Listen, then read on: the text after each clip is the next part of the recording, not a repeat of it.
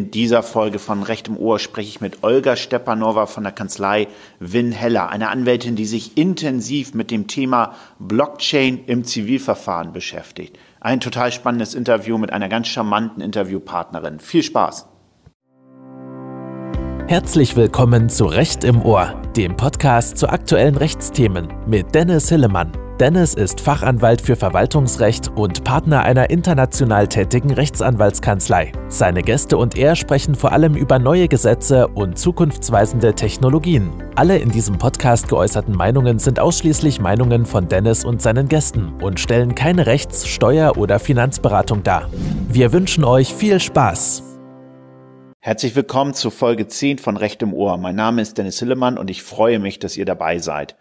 Es ist heute der 16.01.2020 und ich habe ein tolles Interview mit Olga Stepanova geführt. Olga ist Rechtsanwältin bei Winheller, ist eine absolute Expertin im Bereich Blockchain und tritt tatsächlich auch in Blockchain-Fällen vor Gericht auf. Das heißt, sie hat also War Stories aus dem Gerichtssaal und kann darüber berichten, ob unsere deutschen Richter Blockchain verstehen. Sie hat aber auch tolle Ideen dazu, wie Blockchain unsere Zivilverfahren verändern könnte und für alle Kryptohändler wird sie am Ende auch noch einmal auf ein wichtiges Thema, nämlich die Frage des Widerrufsrechts hinweisen.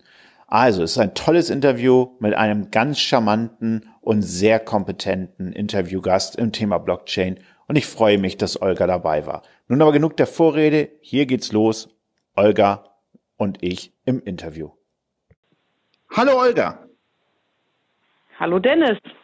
Hallo, schön, dass du dabei bist. Olga, würdest du dich einmal kurz vorstellen? Gerne. Ja, mein Name ist Olga Stepanova. Ich bin Rechtsanwältin und externe Datenschutzbeauftragte. Schwerpunktmäßig beschäftige ich mich mit dem Datenschutz und zwar ähm, nicht nur im allgemeinen Bereich, sondern insbesondere interessiert an Blockchain und dahingehend auch an zivilrechtlichen Gesichtspunkten, was die Blockchain-Technologie anbetrifft, was sowohl ähm, ja, was letztlich alles drum um das Blockchain-Ökosystem geht. Und da gibt es sehr viele spannende Themen und auch das, was wir heute besprechen werden, ist äh, auf jeden Fall etwas, was äh, nicht von der Hand zu weisen ist und auch in Zukunft eine große Rolle spielen wird, hoffentlich. Ja, und äh, wir haben uns ja auch damals kennengelernt äh, im Rahmen des Deutschen Instituts für Normierung, wo wir dann bei der Dienstspec 4997 Privacy bei Blockchain Design zusammengearbeitet haben und haben wir ja immer viel Spaß da auch miteinander gehabt im Austausch, äh, weil du wie ich so ein paar, du hast vor allen Dingen viel mehr War Stories auch zum äh, Thema Blockchain, das finde ich mal ganz spannend. Vielleicht magst du, bevor wir noch mal ganz kurz äh, dann auf, so auf deinen Werdegang und warum dich Blockchain interessiert eingehen, äh, was zu Winhella erzählen, der Kanzlei, bei der du bist. Ich finde das mal ganz toll. Ihr seid da ja wirklich im Kryptobereich auch ziemlich weit vorne. Ja, also ähm, bei Winheller gibt es letztlich äh, so ein bisschen den Ansatz, auch wenn er vorher unausgesprochen war, dass wir letztlich Full Service für alles, was um die Blockchain herum anbieten wollen, mit Ausnahme von Programmierung. ähm, ähm, ja. ja. Das heißt, ähm, wenn zum Beispiel äh, früher noch äh, ICOs äh, gestartet werden sollen, heute eher STOs, ähm, gehen wir voll in die bankaufsichtsrechtliche Beratung, beantragen BaFin-Lizenzen, falls erforderlich. Genauso sind wir dabei, ähm, auch äh, Kryptobesteuerung zu machen, haben auch unsere eigenen Tech-Lösungen entwickelt, bei der wir insbesondere auch gewerblichen Kryptohändlern, aber auch ähm, dem üblichen Trader helfen, seine Gewinne ordnungsgemäß zu versteuern. Ähm, darüber hinaus gibt es natürlich auch den Bereich, wir wollen ja nicht nur irgendwie Coins emittieren lassen, sondern auch wirklich Blockchain-Geschäftsmodelle an den Markt bringen und das hat natürlich nicht nur aufsichtsrechtliche oder gegebenenfalls aufsichtsrechtliche Aspekte, sondern auch sehr viel Datenschutz, weil letztlich kaum ähm, ein Geschäftsmodell ohne Daten funktioniert und natürlich auch sonstige Fragestellungen von Urheberrechten, zivilrechtlichen Bezügen. Das heißt eigentlich alles, was man sich so vorstellen kann und unser Anspruch ist es letztlich, das dann auch zu bedienen. Das finde ich echt spannend und ähm, also auch wirklich ganz beeindruckend, eure Internetpräsenz, eure Newsletter in dem Bereich, dass ihr da wirklich super aktiv seid. Ähm, also kann ich, äh, finde ich immer ganz, ganz toll und man hört es auch immer bei deinen War Stories, dass ihr da wirklich Ahnung habt und eben auch an vorderster Front mit im Kryptobereich kämpft. Wie bist du denn persönlich jetzt in diesen Bereich geraten ähm, in der Blockchain und was, was fasziniert dich an dem Bereich Blockchain und Krypto? Ja, also ich war letztlich schon immer sehr technikaffin. Ich habe mich schon immer sehr für ja, für, für Software interessiert, für Softwareentwicklung, aber natürlich auch für die Hardware-Komponenten. Und ähm, ganz ursprünglich komme ich aus dem äh, IP-Bereich, also dem Bereich des gewerblichen Rechtsschutzes, hatte da aber auch schon immer mal wieder mal geschaut, ha, wie sieht's denn aus, Software, Urheberrecht und so weiter. Und äh, als ich dann bei Winheller angefangen habe zu arbeiten, äh, war das Thema Blockchain schon relativ groß. Wir haben damals als die, die ersten eigentlich in Deutschland eine Kryptostiftung, die Jota-Stiftung gegründet. Äh, wir waren, wir waren sehr aktiv, sehr aktiv im Auf Aufsichtsrecht ähm, und natürlich auch in der Kryptobesteuerung. Und da habe ich gesagt, Mensch, ähm, Blockchain und Datenschutz ist doch äh, eigentlich, das funktioniert ja so nicht. Ja, das ist ja äh, dann das Erste, was man damals 2017 gelesen hat, wenn man die beiden Schlagwörter zusammen bei Google eingegeben, eingegeben hat. Und, und ich habe immer daran geglaubt, dass das eigentlich nicht sein kann, weil äh, ja, die Rechtspositivisten unter uns sind vielleicht, äh, ja, vielleicht anderer Meinung oder auch gerade meiner Meinung jedenfalls. Ähm, denke ich, dass das Recht der Menschen wegen geschaffen worden ist. Und warum soll man eine neue Technologie, die auf dem Markt ist und die natürlich auch für den Menschen, für das Unternehmen und die dahinterstehenden Menschen aktiv ist, aber auch für Kunden, warum soll man die verbannen mit dem ähm, Totschlagargument DSGVO. Und ich war mir schon immer sicher, dass es äh, einfach einen gesetzgeberischen Willen benötigt oder auch ähm, eine technische Lösung, um diesem Problem in Anführungszeichen gerecht zu werden. Und das hat mich letztlich auch motiviert, mich da mehr einzulesen, weil ich es ungern habe, äh, pauschal etwas zu verbieten oder als nicht kompatibel oder nicht fähig darzustellen. Ich gehe dann schon gerne ins Detail und gucke mir das dann wirklich an und bild mir dadurch meine Meinung und eben nicht durch die ganzen reißerischen Artikel.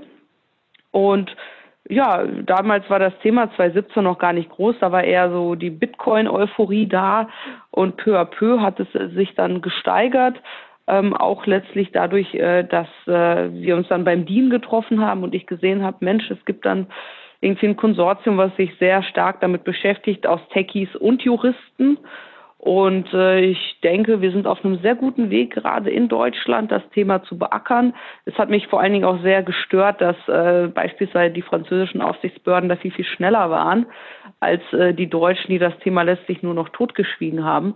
Und ich bin sehr, sehr guter Hoffnung, ähm, dass wir jetzt auch den äh, gesetzgeberischen Willen vielleicht äh, dahinter haben, ähm, Blockchain und Datenschutz zu verbinden und insbesondere auch äh, Datenschutz durch Blockchain-Technologie zu steigern und zu gewährleisten. Ja, sehr gut, sehr schön. Das hast du sehr gut zusammengefasst. Kann ich alles nur so unterschreiben. Und für alle Zuhörer, die es gerade auch das Thema interessiert, die Olga wird nochmal in meinen englischen Podcast kommen, The Blockchain Lawyer. Äh, und zwar machen wir das nach dem Roundtable der Bundesregierung zum Thema Datenschutz. Der findet am 30.01. statt. Da sind wir beide auch eingeladen. Und danach äh, werde ich die Olga nochmal auf dem englischen Podcast zum Gast haben und dann werden wir uns nochmal ganz verschärft dem Thema Datenschutz widmen. Denn heute wollen wir uns mal einem ganz anderen Ansatz widmen, den ich genauso spannend finde. Die, Olga, du bist ja eine wirkliche auch äh, Anwältin, die noch tatsächlich so vor Gericht geht. Du bist also nicht so nur so Gutachtenschreiberin und äh, die Bankberaterin, die irgendwie immer nur Vermerke macht, sondern du bist noch so eine richtige auch äh, äh, Anwältin, die vor Gericht für ihre Mandanten eintritt. Und du hast gesagt, hey, das Thema Blockchain und Zivilprozessrecht, das finde ich eigentlich total spannend, insbesondere im Bereich der Beweisführung. Erzähl doch mal, was, was, was erstmal, was erlebst du da vielleicht auch mal vor Gericht, überhaupt so vom, zum Verständnis Blockchain und wieso ist dir das Thema Beweisführung durch Blockchain besonders wichtig? Letztlich ist es ja so, dass ähm, im Blockchain-Business, damit meine ich jetzt nicht nur Coins, sondern auch Blockchain-Geschäftsmodelle, wie auch in jedem anderen äh, Bereich Streitigkeiten entstehen. Ja, es ist jetzt noch, wenn überhaupt, äh, ja, relativ viel Anlegerschutz von prozentual jedenfalls gesehen von den Verfahren, die Blockchain-Bezug aufweisen. Äh, wobei ich beispielsweise weder auf der einen noch auf der anderen Seite Anlegerschutz betreibe. Ähm, ab und an werden vielleicht noch Strafverfahren da sein. Wir hatten ja gesehen, äh, die Entscheidung des KG Berlin zum Handel mit äh, Kryptowährungen. Aber so der klassische Zivilprozess äh, mit klassischen Ansprüchen jetzt nicht unbedingt äh, in, ins Deliktsrecht gehen, der ist noch relativ selten. Und ich habe mich dann mit der Frage einerseits beschäftigt, wie gut sind die Gerichte, also letztlich die dahinterstehenden Spruchkörper ähm, im Bilde, was diese Technologie anbetrifft. Auf der einen Seite und auf der anderen Seite, wie könnte man die ZPO im Sinne des Klägers beispielsweise revolutionieren, anpassen, ähm, verändern, um da durch Blockchain-Technologie einfachere Verfahren zu schaffen, Beweise zu vereinfachen und insbesondere dadurch auch Zivilprozesse zu verschlanken. Und, und wenn wir, schon, mal bei, schon mal bei der, ja, fangen wir ruhig mit der ersten Thema, Frage an. Genau. Ähm, also bei der ersten Frage natürlich, wie gut verstehen Richter Blockchain?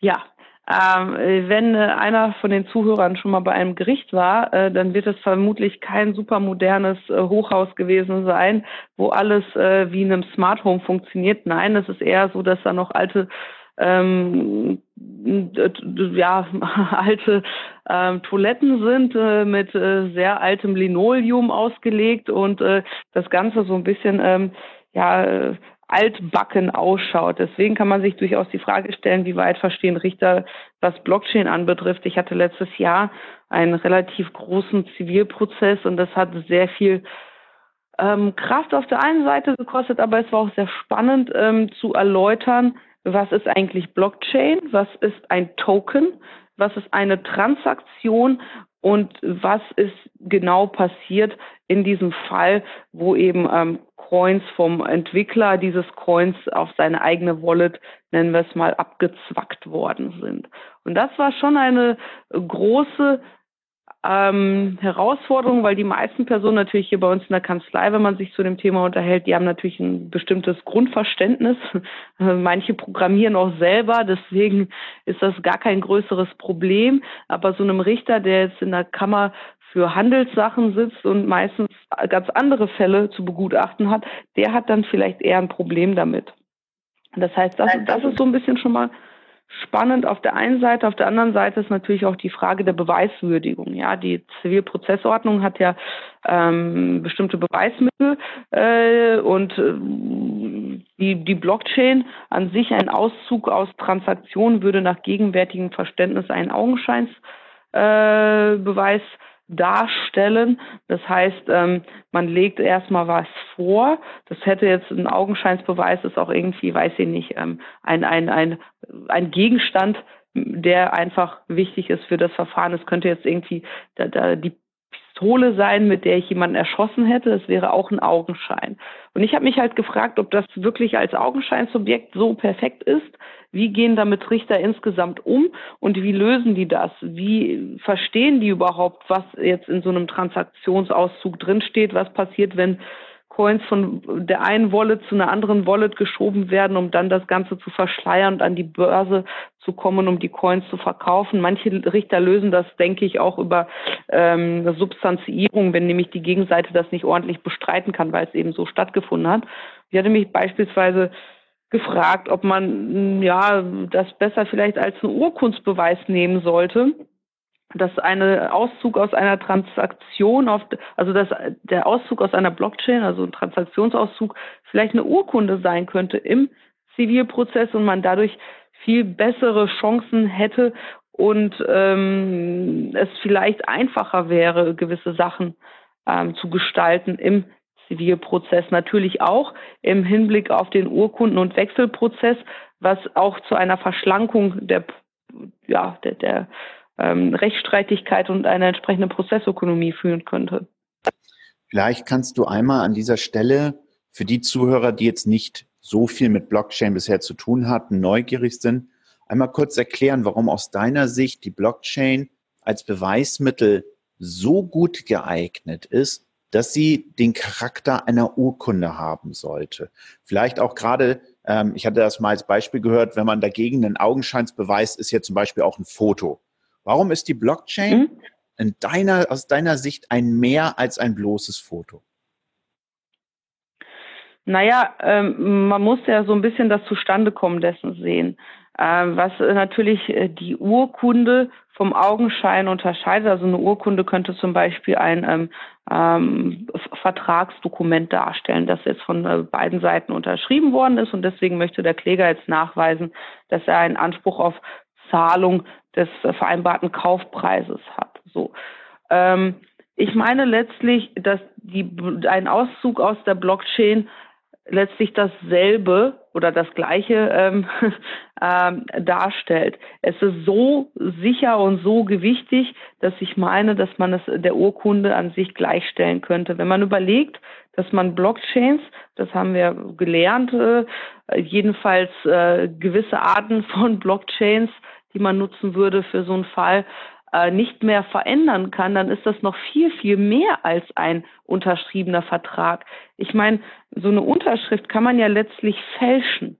Und wenn man überlegt, dass man die Blockchain nicht fälschen kann, ich spreche jetzt von den permissionless Blockchains beispielsweise, dann sollte man sich überlegen, ob das nicht noch sogar ein Mehr an Beweiskraft gegenüber einer Urkunde darstellt als ein Vertragsdokument, weil angenommen, beim Vertrag könnte man sagen, na gut, ist gefälscht, dann würde man zu einem Sachverständigen geben und der würde dann prüfen, ob diese Unterschrift wirklich korrekt ist oder nicht. Aber selbst da ist immer noch ein menschlicher Faktor dazwischen, nämlich der Sachverständige, der Graphologe, der dann sagen könnte, naja, ähm, sehe ich jetzt so oder so. Und bei der Blockchain entfällt eben diese menschliche Komponente. Man hat ein viel mehr an Sicherheit. Und deswegen meine ich, dass man hier ähm, das Mindeste äh, es wäre, es der Urkunde gleichzustellen. Toll, ja, danke, dass du das nochmal so ausgeführt hast. Für, für alle Zuhörer, die jetzt neu dabei sind und gar nicht eben ganz so sicher sind in der Blockchain, ähm, da mache ich mal eben ganz kurz Eigenwerbung. Folge 1 dieses Podcasts rechts im Ohr, da habe ich die Blockchain einmal in den Basics erklärt. Und da kommt, da habe ich insbesondere das betont, was die Olga eben auch gerade unterstrichen hat, die Unveränderlichkeit der Blockchain, dass die Blockchain tatsächlich in ihrem Kern fälschungssicher ist. Und das ist, macht eben auch diesen Charme aus, den Olga hier gerade hervorhaben möchte. Die Blockchain als fälschungssicheres Beweismittel. Und das ist dann der Unterschied auch natürlich genau, wie Olga betont hat, gegenüber dem Foto oder sogar der, der Urkunde, wo es all, alle möglichen Fälschungsmöglichkeiten äh, entsprechend gibt. Olga, danke das schön. Aber sag mir, was müssten wir denn dann in der ZPO und vielleicht auch in unserem Zivilprozessverfahren ändern, damit wir die Blockchain als Beweismittel tatsächlich in das Zivilverfahren bekommen? Was siehst du da an, an Notwendigkeiten zur Änderung? Ja, also ich sehe insgesamt mehrere Anwendungsfelder. Äh, zunächst natürlich müsste man die ZPO dadurch ändern, ähm, dass man äh, ja den Urkundsbegriff äh, daran würde ich jetzt nichts rütteln, sondern einfach das aufnehmen, dass zumindest aus Transaktionsauszüge aus Blockchains der Urkunde gleichstehen. Ja, aber es ist, es ist ja trotzdem müsste man halt überlegen, ob der Auszug an sich dann wiederum körperlich ist und wie man das dann genau ins Gesetz reinfassen äh, würde. Das ist dann ja auch nicht mein Anspruch, sondern der der Bundesregierung hoffentlich. Aber an sich haben wir alles, was wir benötigen in der Zivilprozessordnung zu den Urkunden. Das heißt, man müsste eigentlich nur noch einen Absatz einfügen, dass eben Transaktionsauszüge, Urkunden von ihrer rechtlichen Wirkung, prozessualen Wirkung gleichstehen. Ja, ohne, ich würde jetzt nicht am Urkundsbegriff an sich rütteln. Ähm, ja, und dadurch eröffnen sich noch ganz andere Wege. Ich, ich weiß, äh, unter den Zuhörern diesen, dieses Podcasts sind auch äh, einige Juristen, zumindestens denke ich äh, es so, aber vielleicht für die Nicht-Juristen ähm, als Erläuterung, so ein Zivilverfahren ist ja oftmals lang, ja. Man muss erst mal hin. Jetzt angenommen, Sie haben ein Auto verkauft der Käufer des Autos äh, hat aber keine Lust, Ihnen das Geld zu bezahlen. Sie haben ganz normal einen Vertrag äh, geschlossen, das Ganze dann auch ähm, schriftlich, beide unterschrieben. Das heißt, Sie gehen jetzt damit zum Anwalt und der Anwalt sagt, äh, okay, wir haben, wir, Sie haben ihn ähm, gemahnt, Sie haben gesagt, lieber Käufer, bitte bezahle. Er hat nicht darauf reagiert. Das heißt, uns steht jetzt nichts anderes. Ähm, wir haben jetzt keine andere Möglichkeit als zu klagen. Und da gäbe es verschiedene Möglichkeiten, ob man jetzt einen Bahnbescheid erstmal beantragt oder direkt das Ganze ähm, bei Gericht geltend macht. Jedenfalls wäre das eine Überlegung, nicht ein ganz klassisches Zivilverfahren zu starten, sondern weil die Sachlage ja relativ klar ist, das Auto hat der Käufer bekommen, bezahlt hat er nicht. Es gibt aber eine Urkunde, nämlich den Kaufvertrag, ähm, auf dem beide unterschrieben haben und woraus sich dann ja auch der Anspruch herleitet. Dann muss man nicht unbedingt ein volles Zivilverfahren machen, sondern man könnte auch ähm, in den Urkundenprozess gehen. Das ist ein ähm, etwas beschnittener Zivilprozess.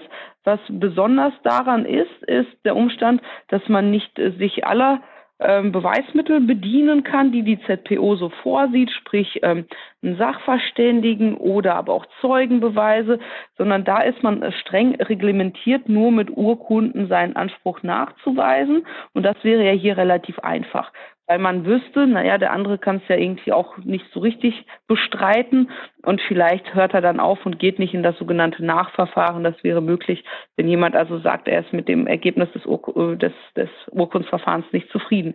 Sowas ähnliches könnte man letztlich für Blockchains machen, weil ich natürlich sehe, dass die Blockchain-Ökonomie an sich auch Blockchain-basierte Geschäftsmodelle, äh, dieses Feld wächst stark und das heißt auch, dass wir mit stark wachsenden ähm, Rechtsstreitigkeiten äh, zu rechnen haben, weil das einfach normal ist. Und dann könnte man sich überlegen, ob man jetzt so einen ganzen vollen Gerichtsprozess machen möchte mit Augenschein, ja, weil im Urkundsprozess wäre das dann in dem Sinne nicht möglich. Da kann man sich nur bekriegen, quasi mit Urkunden, Urkunde gegen Urkunde, ja. Und das Ganze dann halt auf einen Urkundprozess äh, zu ähm, zu leiten, das würde ähm, ja zu einer extremen Verschlankung des Zivilprozesses an sich führen und für den Kläger natürlich sehr charmant. Der müsste viel, viel weniger machen und viel, viel weniger ähm, ja, vielleicht auch Termine wahrnehmen vor Gericht und hätte dann die Möglichkeit, relativ einfach zu seinem Recht zu gelangen. Dafür aber, wie ich schon vorher sagte, müsste man die ZPO entsprechend anpassen.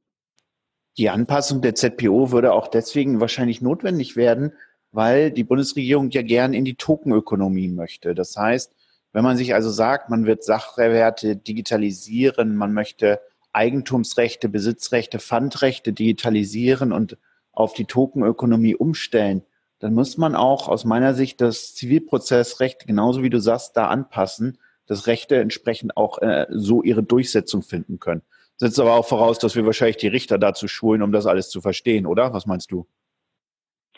Ja, also Schulung auf jeden Fall. Man muss sagen, es ja, wie immer im Juristischen, es kommt drauf an. Es gibt Richter, die sind selber total interessiert an dieser neuen Technik. Es gibt natürlich aber auch Richter, die ähm, kaum, ähm, ja, äh, kaum genau wissen, wie BEA funktioniert, wobei das viele Anwälte selber auch nicht wussten, wissen, muss man ja sagen. Das heißt, ähm, äh, da wäre auf jeden Fall. ja, sorry. Hm?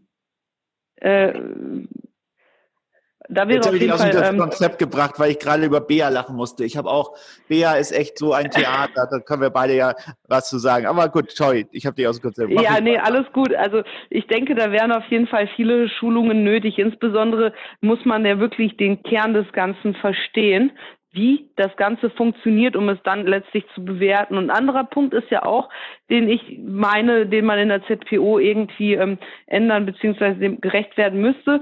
Es bringt ja erstmal nichts, einen Titel zu haben. Das heißt, Titel bedeutet, äh, Sie haben ähm, ein, äh, den Prozess gewonnen. Ja, Sie haben ein äh, Urteil äh, beispielsweise bekommen oder irgendwie im einstweiligen Verfügungsverfahren einen Beschluss, wie auch immer und sie können damit jetzt was machen. Ja, sie können jetzt ihr Recht bekommen, vollstrecken, was auch immer drin steht. Ja, nur wenn wir jetzt von Tokenökonomie und Tokenisierung sprechen, kann es ja durchaus sein, äh, angenommen, ja, jemand schuldet ihnen Coins. Ja, sie möchten Herausgabe von Coins haben oder aber sie wollen Coins einstweilig sicher lassen oder aber ähm, Sie sagen, ähm, ich möchte jetzt gegen Sicherheitsleistung vollstrecken und der andere sagt, ja, okay, ich kann entweder zu meiner Bank gehen, aber eigentlich gibt ihr mir nichts, ich habe aber total viele Token, kann ich nicht die vielleicht äh, als Sicherheit hinterlegen? Das heißt, Sie haben auch extrem viele Anwendungsfälle, die noch gar nicht so richtig durchdacht sind im äh, Bereich der Zwangsvollstreckung, weil das ist ja letztlich das, was wir am Ende wollen. Und ich kann mich da sehr gut an das Gerichtsverfahren letztes Jahr erinnern. Das war ein einstweiliges Verfügungsverfahren.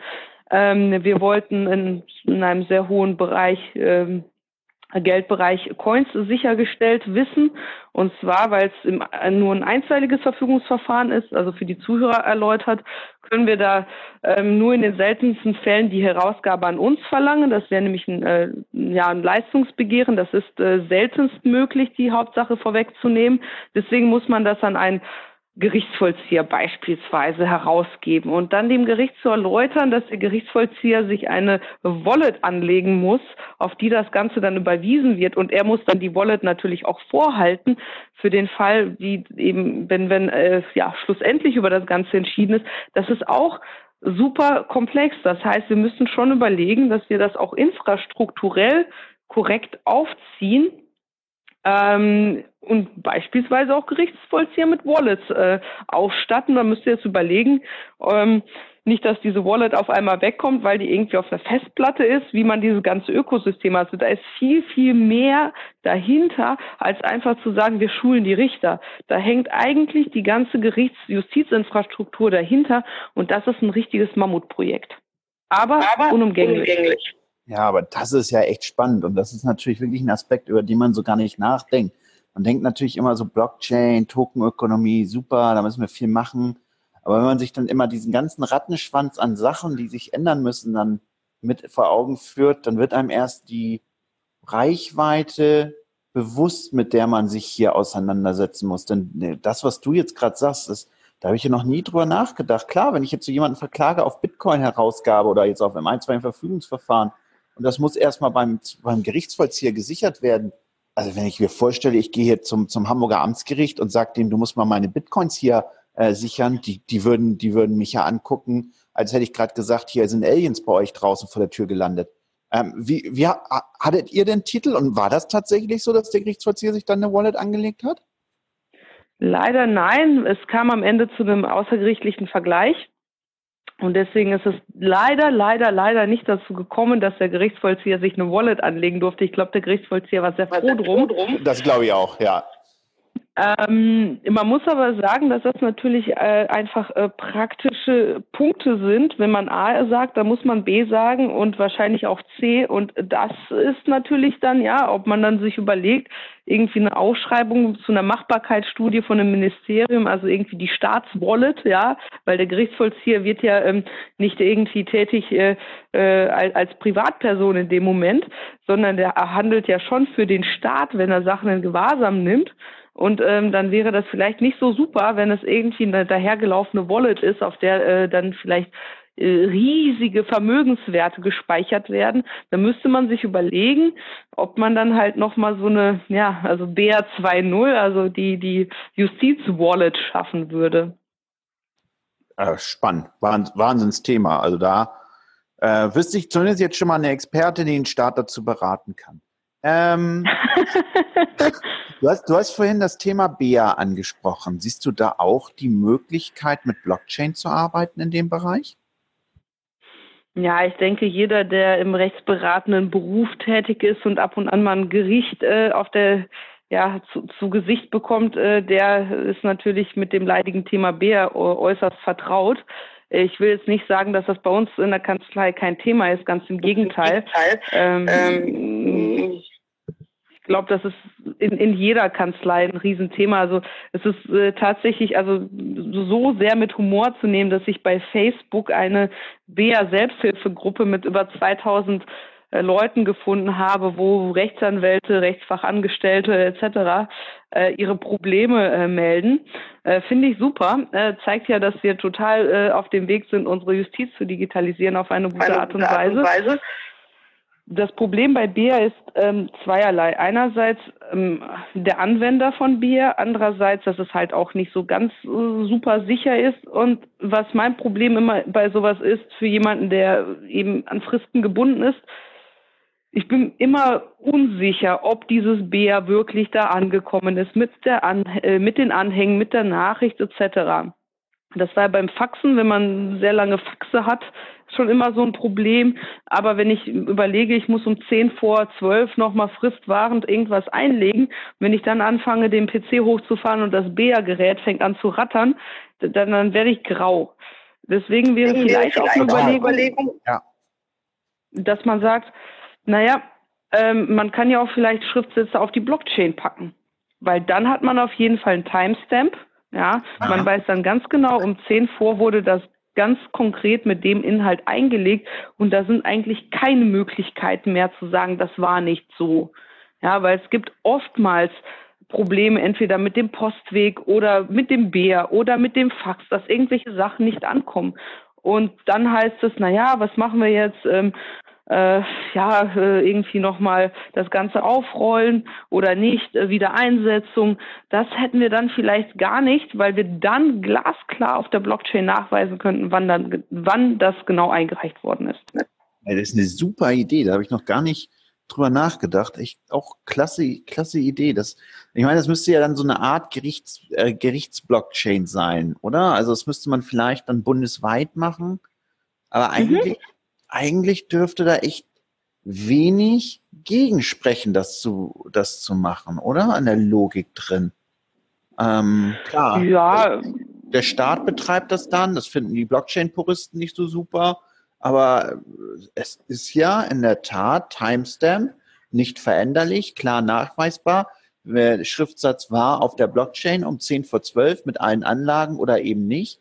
Und vor allem natürlich dann nicht irgendwie beim Fax wartete man dann da immer eine Stunde neben Faxgerät und äh, äh also ich kenne das noch früher, als ich so Studienplatzklagen gemacht habe und dann so Fristwand irgendwie wirklich so um halb zwölf gefaxt habe und das waren dann irgendwie so 30 Seiten und dann man zitterte sozusagen mit, geht das wirklich durch halt dann, ne? Also und, ja. und, dann, und dann kam manchmal kein Faxbericht und dann hat man bis morgens früh gezittert, bis man beim Gericht angerufen hat und die gesagt haben, jo, ist alles durchgegangen. Und äh, klar, äh, hier könnte man das mit einer Blockchain einfacher machen. Wie, also würdest du sagen, das ist so eine Bundesblockchain dann? Wie funktioniert das? Wie würde es dir funktionieren aus deiner Idee heraus? Naja, also ich denke schon, es sollte eine zentrale Infrastruktur sein. Man sieht ja auch, dass es sowas gibt, zum Beispiel das zentrale Schutzschriftregister.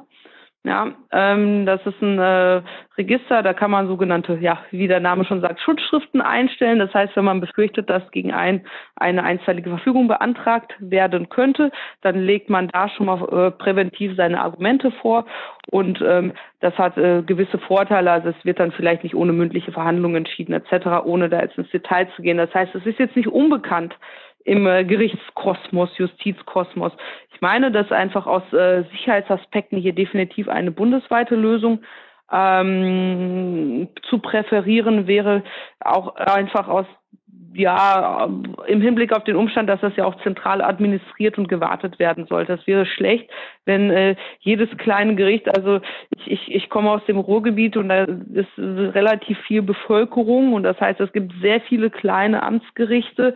Wenn ich mir vorstelle, dass das Amtsgericht Lünen, ja, was irgendwie über vier Sitzungssäle verfügt und quasi vier Richter oder so, da auf einmal eine eigene Blockchain betreiben würde, also das Gericht ist sehr, sehr schön Holz vertäfelt, aber das passt da einfach nicht rein. Das heißt, es muss schon ein zentral administriertes System sein, wegen auch ähm, äh, etwaiger Sicherheitsfragestellungen. Äh, und ja, ich denke, das könnte man auch äh, DSGVO-konform, um den Schlenker zurückzuschlagen, aufstellen. Wir haben ja gelernt, äh, während wir äh, an der DIN gearbeitet haben, ähm, dass da gewisse Möglichkeiten durchaus bestehen, das Ganze dann bei Ablauf von äh, Aufbewahrungsfristen dann auch zu löschen. Das heißt, auch von der Perspektive aus würde ich kein, Problem, kein Problem sehen. Und man müsste sagen, das spart viel, ähm, ja, viel sonstiger Infrastruktur, die man hat. Also die Bundesnotarkammer, die das BEA betreibt, also. dann äh, irgendwie Faxgeräte, die 30 Regenwälder, die permanent irgendwie in Beschlag genommen werden, weil alles ausgedruckt wird und gefaxt wird und keine Ahnung. Also ich denke, da wäre auch aus Umweltgesichtspunkten, falls das für die Zuhörer relevant ist, ähm, äh, auf jeden Fall was, was da, was man ähm, ja, verbessern könnte, ungeachtet dessen natürlich, dass die Blockchain auch an sich dann Strom ähm, verbraucht, aber das kriegt man ja alles in den Griff. Das ist wirklich eine schöne Idee und äh, darüber könnte man wirklich mal nachdenken. Wird in die Justiz hineinzutragen zu sein wird sicherlich natürlich eine Weile dauern, bis das dann in der Justiz tatsächlich so ankommt, dass es äh, für alle verständlich ist. Aber ein Projekt für die Zukunft. Du hattest auch hm? mal mir gesagt, dass du mal drüber nachgedacht hast, Sicherheitsleistung durch Stablecoins. Ist das richtig? Ja, auch äh, genau. Ähm, Vollstreckung ist ja so ein großes Thema. Und heute wird ja Vollstreckung äh, gerne dadurch betrieben, dass man ähm, entweder das äh, Geld einzahlt, um ein Urteil zu vollstrecken, wenn es ein Urteil ist, was nur gegen Sicherheitsleistung vollstreckbar ähm, gemacht wurde, ähm, oder eben Bankbürgschaft. Und ich meine, mh, hm, warum sollte man dann wirklich dann irgendwo noch Geld deponieren auf einem Bankkonto? Ja, wenn wir jetzt schon mal so in der Tokenökonomie sind und wir meinen, dass wir auch äh, mit unseren Bitcoins auf der Wallet bezahlen, warum soll das beim Gericht eigentlich nicht funktionieren? Ja, es wäre halt natürlich schlecht, wenn man da eine volatile äh, Währung hinterlegen würde. Das wäre wahrscheinlich nicht so Sinn der Sache, weil der Sinn der Sicherheitsleistung ist, sollte äh, sich der Anspruch doch als nicht gegeben erweisen und ich also zu Unrecht vollstreckt haben, dann ähm, soll äh, der, ja, das Vollstreckungssubjekt quasi, also derjenige, gegen den ich vollstreckt habe, keinen Schaden dadurch tragen und dann würde er sein Geld plus, ja, sind meistens so 10 bis 20, 30 Prozent, was noch an Zuschlag draufkommt, für etwaige Schäden dann zurückbekommen. So, und ich meine, wenn wir darüber diskutieren, dass es halt auch vielleicht Stablecoins geben sollte und dass wir unsere Bankenökonomie auch verändern, warum sollte das nicht in der Justiz ähnlich sein? Weil ich stelle mir vor, ich habe beispielsweise, ähm, ja, wenn es irgendwann einmal dazu kommt, Stablecoins, warum soll ich die dann nicht hinterlegen dürfen, ja? Warum sollte, warum sollte das hier anders, anders behandelt, behandelt werden? werden? Das ist natürlich auch wieder die Idee, wenn jetzt der E-Euro schon diskutiert wird, dann wäre das ja nur der nächste Schritt dann, dass man entsprechend dann durch den E-Euro am Ende auch die Sicherheitsleistung hinterlegen kann. Ja, genau. genau. Sehr schön. Also das sind erstmal ganz tolle ZPO-Themen ähm, und dich hoffentlich zum Nachdenken anregen. Jetzt, jetzt hast du allerdings auch noch ein Thema und jetzt möchte ich mal einmal kurz aus der ZPO rausgehen das finde ich als Jurist super sexy und äh, gerade wo wir jetzt in einer, mit einer Veränderung des KWG unterwegs sind, wo jetzt die Rechtssicherheit eigentlich da ist hinsichtlich Kryptowertehandel. Du hast mal einen Aufsatz geschrieben zum äh, Widerrufsrecht im, beim, beim Handeln mit Krypto, ganz grob jetzt gesagt. Du kannst das gleich viel besser erklären. Und ähm, da habe ich auch mal drüber nach, da habe ich dann mal drüber nachgedacht und uh, das, da könntest du ja ein ganz heißes Thema entdeckt haben. Magst du das einmal vielleicht ein Stück ausführlicher erklären, damit das wirklich die Zuhörer einmal verstehen können. Ich glaube, es sind nämlich auch so aus meiner Community ab und zu ähm, Nicht-Juristen dabei, die eben auch Kryptowertehandel und Tau äh, Kryptowertehandel, Tausch etc. alles ermöglichen mit ihren Firmen. Für die könnte das echt ein Thema sein, was du da entdeckt hast. Ähm, da würde ich mich freuen, wenn du dazu was sagst. Ja, gerne, Dennis. Ähm, letztlich geht es äh, darum, äh, dass man als Verbraucher, wenn man bei einem Unternehmen äh, Waren oder Dienstleistungen erwirbt, dass man dann ja ein Widerrufsrecht erhält. Meistens sind das halt vom Gesetzes wegen sind das 14 Tage vorgesehen, kann man natürlich dann auch länger gestalten. Jedenfalls ist klar, wenn Sie bei eBay was kaufen oder in irgendeinem Online-Shop, ja, dann wissen Sie, Sie haben eben diese 14 Tage Widerrufsfrist, in dem Sie den Widerruf ausüben können und damit so vom Vertrag zurücktreten. Insofern.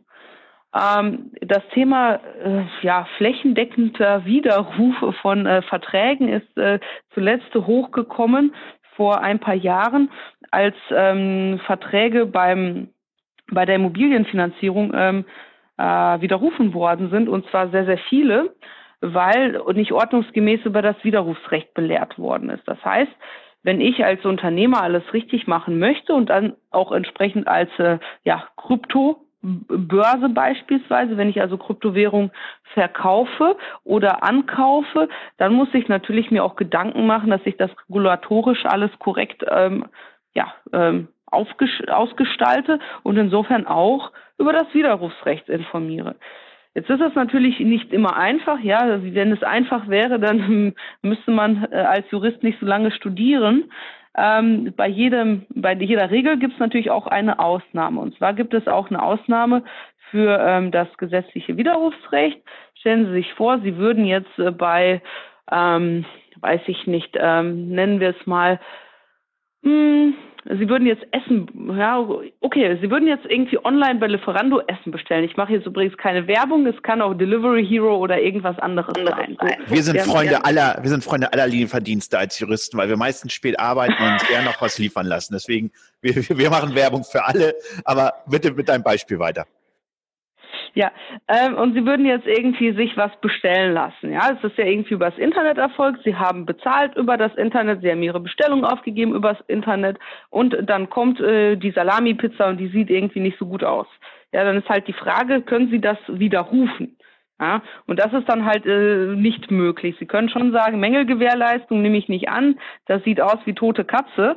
Ähm, aber sie können eben nicht widerrufen, dieses klassische, ich äh, gebe es jetzt weg und schick's zurück. Und da hat nämlich genau der Gesetzgeber bestimmte ähm, ähm, Ausnahmetatbestände vorgesehen, warum sie nicht widerrufen können. So was ähnliches ist es auch, wenn Sie Computersoftware einkaufen, die versiegelt ist, Sie dann die Versiegelung abmachen und beispielsweise über das Programm Ihres Vertrauens das Ganze brennen würden. Also so, ich habe früher noch CDs gebrannt, ja, und dann das Ganze zu Saturn zurückgeben, dann wäre das auch nicht gut und äh, deswegen gibt es da auch kein Widerrufsrecht. Und, und, und jetzt komme ich zu dem Punkt, es gibt ähm, kein Widerrufsrecht bei Waren oder bei äh, Dienstleistungen einschließlich Finanzdienstleistungen, deren Preis von Schwankungen auf dem Finanzmarkt abhängt, auf den der Unternehmer, also hier beispielsweise der Kryptowährungshändler, keinen Einfluss hat.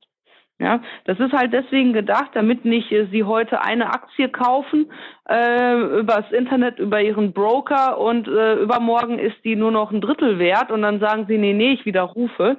Das heißt, hier hat sich der Gesetzgeber klar, entschieden, das soll nicht, soll nicht ähm, ähm, ähm, zum Nachteil des, äh, ja, des Brokers, des Händlers ähm, gereichen. Da muss man eben das Risiko eingehen. Und wir haben uns, äh, mein äh, Kollege Benjamin Kirschbaum und ich haben uns eben mit der Frage beschäftigt, wie ist das eigentlich bei Kryptowährungen? Weil wir wissen ja alle, dass es nicht so ganz klar war. Zumindest ist der Aufsatz letztes Jahr im Juni äh, ähm, erschienen. Und es war äh, sehr wenig klar, wie das regulatorisch in Deutschland weiter vorangetrieben wird. Insbesondere auch, ob jetzt äh, äh der Bitcoin, nenne ich es jetzt mal, äh, Finanzdienstleistung im Sinne konkret dieser Vorschrift ist.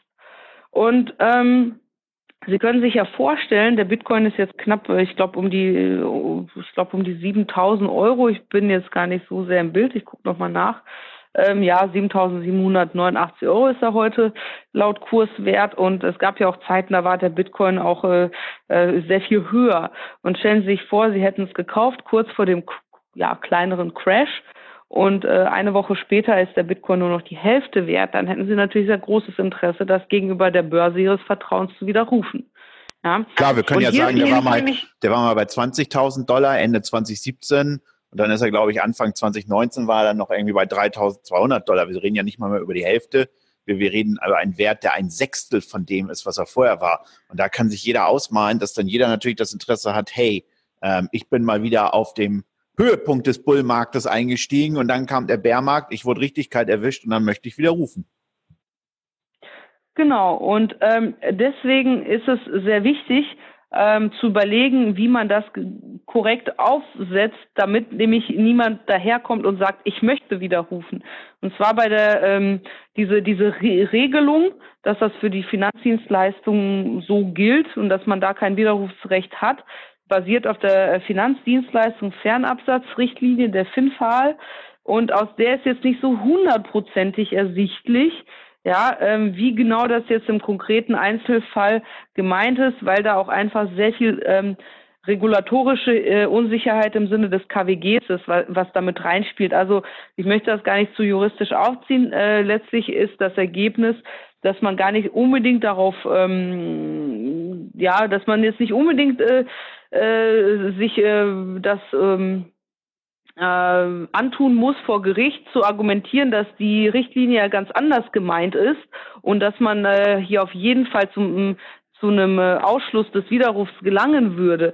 Weil der Punkt ist ja der, wenn, der Widerruf, wenn das Widerrufsrecht aus, äh, ausgeschlossen ist, Kraft Gesetzes, dann muss ich darüber informieren. Oder aber ich muss ein Widerrufsrecht einräumen, wenn es denn nicht Kraft Gesetzes ausgeschlossen ist. Das heißt, irgendeine Information muss auf jeden Fall kommen.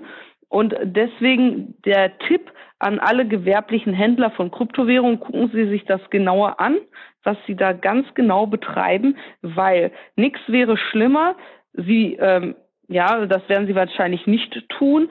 Sie informieren über das äh, bestehende Widerrufsrecht, ja, weil dann, da, sie wollen ja nicht von 20.000 auf drei fallen, ja, und die Risiken äh, des Traders mittragen. Andererseits wollen sie auch nicht, nicht ähm, unterrichten und sich dann gefallen zu lassen, dass jemand noch Jahre später kommt und widerruft, weil wenn ich nicht ordnungsgemäß ähm, informiert habe über das Nichtbestehen des Widerrufsrechts, dann läuft die Frist halt letztlich auch unendlich.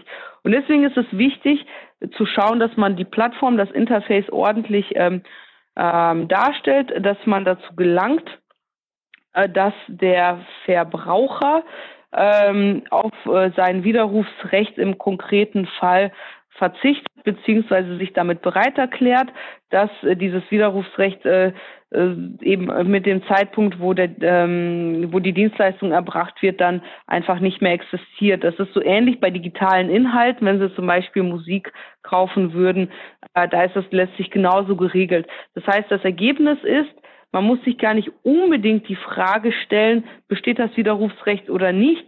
Man muss nur dazu gelangen in der praktischen Umsetzung, dass man es zum Erlöschen gebracht hat, weil dann müssen Sie sich definitiv nicht mehr mit der Frage beschäftigen, ähm, kann hier noch ein Verbraucher widerrufen oder auch nicht. Und ich denke, dass das auf jeden Fall für sehr viele Kryptohändler, die sich einfach dessen nicht bewusst sind, weil wir einfach wahnsinnig viele regulatorische Vorgaben haben, dass die sich auf jeden Fall aber damit mal beschäftigen sollten, weil das sehr stark das eigentliche Geschäftsmodell ähm, angreifen könnte. Es ist, also, finde ich super spannend. Betrifft ja jetzt auch die Banken, die jetzt ja mit Kryptowährungen handeln dürfen. Da weiß ich nicht, ob so alle Bankberater, die da üblicherweise unterwegs sind, das auch im Blick haben, was du gerade gesagt hast. Also, wenn ich jetzt irgendwo im Blockchain-Bereich wirklich unternehmerisch tätig werden würde, ich hätte jetzt gelernt, also dich als Anwältin anrufen, beziehungsweise wenn Heller kontaktieren, wäre, glaube ich, eine echt gute Idee. Ähm, also echt immer beeindruckend, was du machst. Was, was, was, was glaubst du denn, was passiert so 2020 im regulatorischen Bereich, im Bereich Blockchain? Erwartest du was, ähm, worauf, sich, worauf sich Zuhörer einstellen sollten? Oder bist du auch selbst nur ganz gespannt, ob was passiert? Wie, wie, was siehst du? Ja, also ich sehe, ähm, dass das Thema mehr in den Fokus gerät, aber fernab von, oh mein Gott, der Bitcoin steigt weiter und wir müssen jetzt kaufen oder nicht kaufen, weil das ist ja das, was so ein bisschen die Schlagzeilen 2017, 2018 ähm, geprägt hat, sondern mehr hin zu dem, was ich auch präferiere an der ganzen Geschichte, ähm, Blockchain als Technologie zu sehen und nicht nur als ein Mittel von äh, Werte durch die Gegend zu schieben. Dafür ist meiner Meinung nach, also ja, ist, ist dann zu kurz gegriffen. Die Blockchain-Technologie kann einfach viel, viel mehr als nur das. Und ich denke, dass wir mit der Bundesregierung, die jetzt anfängt, da ähm, äh, aktiver zu werden, also auch der Roundtable, den du jetzt angesprochen hattest, bei dem wir uns dann hoffentlich in zwei Wochen sehen, ähm, dass da einfach äh, der gesetzgeberische Wille anfängt äh, zu entstehen. Also wir haben jetzt äh, gewisse gesetzgeberische Regelungen ähm, gesehen, die jetzt ähm, anfangen, zum Beispiel Kryptoverwahrung etc., aber das ist jetzt allein nur auf den Kryptobereich äh, gemünzt, aber eben was die Technologie anbetrifft, weil letztlich muss man es ja äh, klar sagen, Deutschland ist ein Land, was in erster Linie natürlich davon lebt, dass es ähm, ja Dinge erschafft, digital sein möchte und digital sein muss, was jetzt selten noch irgendwie Schuhe an sich produziert, sondern eher eben IP-Rechte oder auch ähm, sonstiges, ähm, sonstige Technologie, die dahinter steckt. Und wenn wir natürlich als Standort hier in Deutschland ähm, sexy sein wollen für Investoren von außen beispielsweise, dann sollten wir uns wirklich überlegen, ob wir den Standort Deutschland auch dadurch stärken, dass wir ein gewisses äh, Niveau an Rechtssicherheit schaffen für so Blockchain-basierte Geschäftsmodelle. Man könnte natürlich sagen, man geht in irgendein Land, wo nichts reguliert ist. Wo nichts reguliert ist, ist ja super, solange man selber der äh, Ganove ist vielleicht Ähm, wenn man aber sein Recht durchgesetzt äh, wissen möchte, dann ist es schon ganz gut, wenn man Regulierung hat. Deswegen auch ähm, ja Gerichtsstandort Deutschland. Wenn man wüsste, äh, Blockchain-basierte Geschäftsmodelle und ZPO vertragen sich super, ähm, dann könnte man sich durchaus überlegen, äh, seine, ja, sein, sein Vertriebs GmbH oder sowas in Deutschland zu gründen äh, und ähm, von hier aus die Geschäfte zu betreiben. Und ich denke, das ist auch das, was die Bundesregierung mittlerweile sieht, dass das Thema zu groß ist, um sich nicht darum zu kümmern. Deswegen bin ich eher wahrscheinlich gespannt, was uns erwartet. Ja, ähm, es ist ja meistens so, dass man als Jurist irgendwie dann am Ende so ein Gesetz vorgesetzt bekommt, dass es dann jetzt in Kraft getreten, lebt damit und arbeite.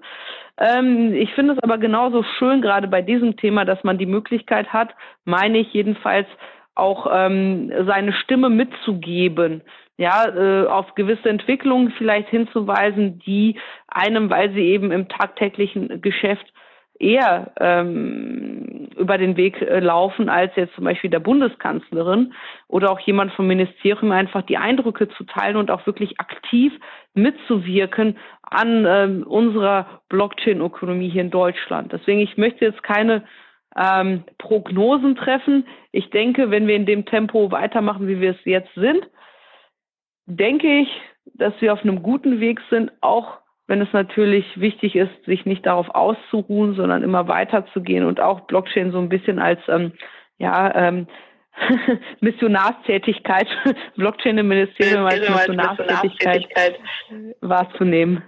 Das machen wir beide ja auch halt dann. Und du hast das schön gesagt, ich kann das alles nur so unterschreiben. Ganz, ganz tolle Aussagen. Ähm, was darf ich zum Abschluss noch ganz kurz für unsere Zuhörer? dass du jetzt eine absolute Blockchain- und Krypto-Expertin im rechtlichen Bereich bist. Das haben wir, glaube ich, jetzt hier eindrucksvoll dargestellt und äh, ich kann nur jedem Zuhörer raten, der da äh, Probleme hat oder was lernen möchte, meldet euch bei Olga. Ähm, ihr seht, äh, das ist eine absolute Expertin, die das sehr charmant und sehr auch in der Tat immer sehr entertaining äh, rüberbringt. Ähm, welche wenn ich jetzt noch andere Bereiche schauen möchte, was, was berätst du ansonsten noch? Wo, wo kann ich dich als absolute Expertin beauftragen? Ja, also ich denke, wichtiger Bereich, äh, den ich immer mal wieder gerne mache, ist natürlich äh, Big Data Unternehmen. Also Datenschutz in Big Data Unternehmen, also alles, was letztlich digital und neu ist. Natürlich äh, Old Economy ist immer ein Thema. Das ist äh, einfach da und das ist immer noch überwiegend da. Aber insbesondere reizt es mich einfach in Rechtsbereiche zu gehen, die jetzt noch nicht so ähm, determiniert sind durch eine Vielzahl von Rechtsprechungen, sondern wo man wirklich und das finde ich eigentlich das Schönste an der Juristerei sagen kann, das sind meine vier Auslegungsmethoden, äh, Wortlaut, Sinn und Zweck, Systematik und Historie. Und ich setze mich da wirklich dran nach dem Motto, wie würde meine Oma das entscheiden? Das finde ich viel charmanter, als im Kommentar nachzugucken, welche Meinung es dazu gibt.